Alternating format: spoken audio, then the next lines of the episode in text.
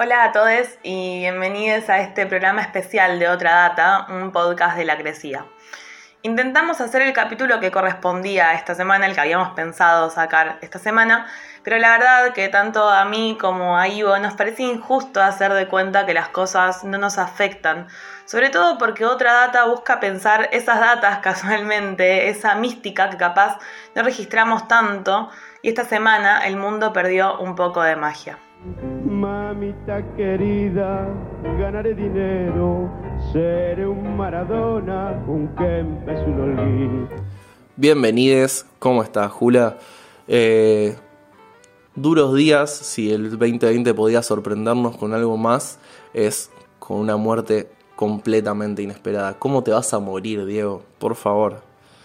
Bueno, esta semana vamos a llorar colectivamente, al parecer, a una de esas personas que ni siquiera es necesario decir su apellido para que ya cuando decís el primer nombre te empieza a sonar en la cabeza.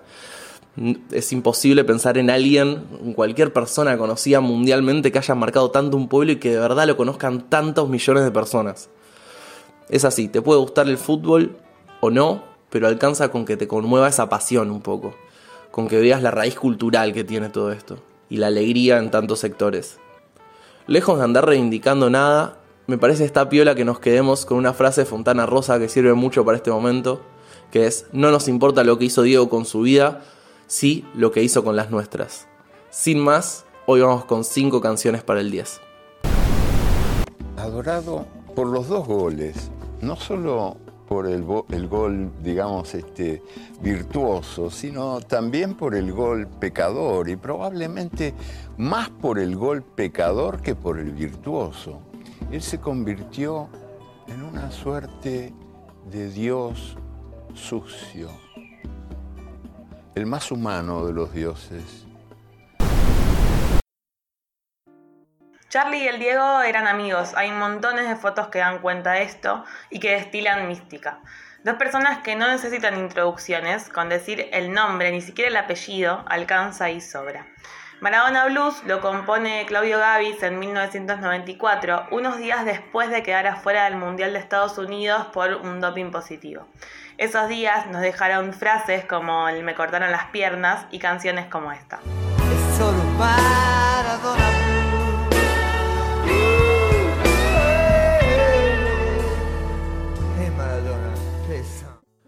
Bueno, entre Hernán de Mala Fama y el Diego hay un par de conceptos comunes. La mística, el compromiso, la fiesta popular, la felicidad del pueblo, el lujo que parece inalcanzable pero que te lo traen para que lo tengas en tu mano. Todo lo que un sector desprecia lo representan.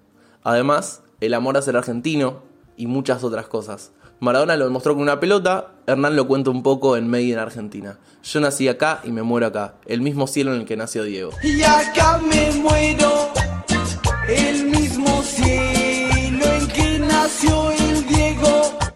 Bueno, mi primer recital fue cuando era muy chica, me llevaron mis viejos de la manito a ver a Los Piojos, arriba era un Quilmes Rock. Los recitales de Los Piojos se llamaban rituales, eh, en esta época pre-cromañón todavía había bengalas, todavía estaba esa otra mística de la que hemos hablado en otros programas. Cada uno de esos rituales además tenía sus rituales internos, había canciones en las que pasaban determinadas cosas. Y una de esas era Maradó, eh, un tema que está en tercer arco y del que todo el mundo se sabía la introducción. Dice que se escapó de un sueño en casi su mejor gambeta, que ni los sueños respeta tan lleno va de coraje. Son esas frases que no necesito ni siquiera leerlas porque remiten a una parte de mi historia, pero de la historia de tantos otros, y creo que está llena de mística y representa muy bien lo que significaba la persona de la que hablamos hoy. sin más armas en la mano que un 10 en la camiseta.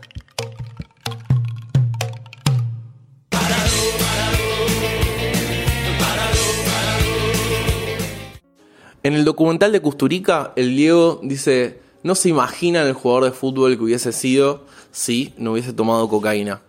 Y Manu Chao trae, si yo fuera Maradona viviría como él. Bueno, quizás no tanto, ¿no? Manu en el 2007 lanza uno de los temas más icónicos internacionalmente en referencia al fútbol y al Diego. Si lo encontrás en YouTube vas a ver seguro de fondo un montón de videos caseros con algún gol con esta música. Y también, por ejemplo, Santa Maradona de Mano Negro es otro punto que refleja el amor de Manu Chao, un músico callejero que se hizo bien de abajo y que comparte y empatiza también en ese lugar con el Diego, y que tuvo más de una vez como musa el amor por él.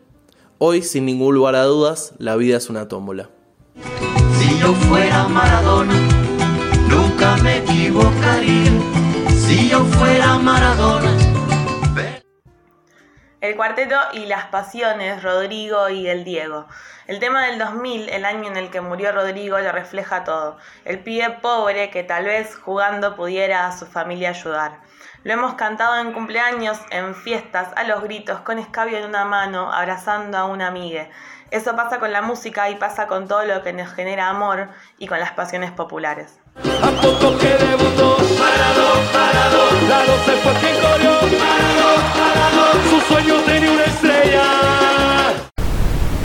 Se están haciendo mucho los cancheros con el mundial y se están agrandando atrás. Claro. ¿Y cómo están hablando, Fito? Que ¿Eh? hablen, que hablen, que se maten, que se maten, Que se enrosquen. que se maten, que se maten porque después el- los hechos son Es verdad, los hechos. es verdad, es verdad. Es lo que, es lo que cubre todo. Brindo por lo que tuve, porque ya no tengo nada. Brindo por lo que tuve, porque ya no tengo nada. La conmoción que estamos viviendo en estos días hace que realmente no haya mucho más que decir ni que sumar. Parece que un poco está todo dicho. Sí, me parece que es algo súper significativo e importante pensar que el mundo está llorando a un pibe de Villa Fiorito. Las tapas de los diarios de realmente de todo el mundo están estalladas con lo que pasó y me parece que es súper significativo pensar cómo una persona se transforma en un ídolo y cómo ese ídolo también es un ser humano. Sí, totalmente. Se vuelve como esa. El no poder separarlos hace que se genere este. No, no, no es solo el, el amor profundo, sino el odio a la gente que tiene el amor profundo. Como se salió una cosa medio de hasta faltar el respeto a las personas que estaban demostrando algo que sentían verdaderamente y que era puro amor y pura felicidad.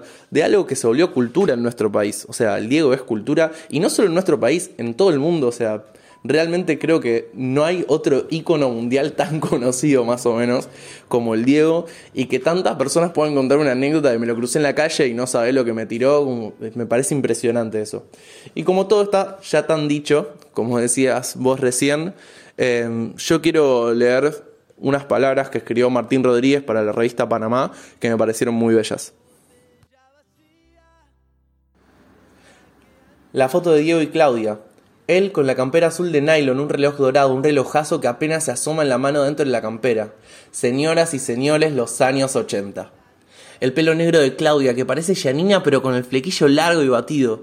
Sonríen como se sonríe cuando tenés todo por delante. Todos. Todos somos, un poco, hijos de esos padres separados. Maradona es mejor que toda la literatura y sociología sobre él, porque la adelanta, la anula y la hace inevitable a la vez. Me acuerdo de Dolina diciendo que para él el Mundial 94 ya no tenía sentido sin Maradona. El del 94, el de ese equipazo, fue el último Mundial con Maradona. En el 98 ya éramos un páramo. En la vida podías intercalar pasiones, alejarte de la revista Goles, del Mitre Deportivo, pero Maradona te reunía a todos los egresados de la escuela de la pelota. Ojalá se cuiden y cuidemos a sus tesoros, a Claudia, a Dalma y Janina, y a todos los hijos, a todos sus amores, a la memoria de su vieja. Obvio que las personas de mierda y el periodismo de mierda van a arruinar este momento de dolor edificante. Ojalá se demore eso. ¿Escuchan? Se vienen los líricos del bronce, se vienen los periodistas buitres de las autopsias, se vienen los abogados, se viene el pueblo simple a poner su flor, los hijos e hijas de todas las clases. Pero estamos un rato antes de que todo eso empiece, el amor y también el saqueo de su memoria. Ojalá este momento, así, suspendido, en el que no sabemos qué decir, dure más o dure para siempre. Nadie sabe a dónde ir aún. Fiorito, la Paternal, la Boca, Nápoles, La Plata, La Habana, el mapa de Dios.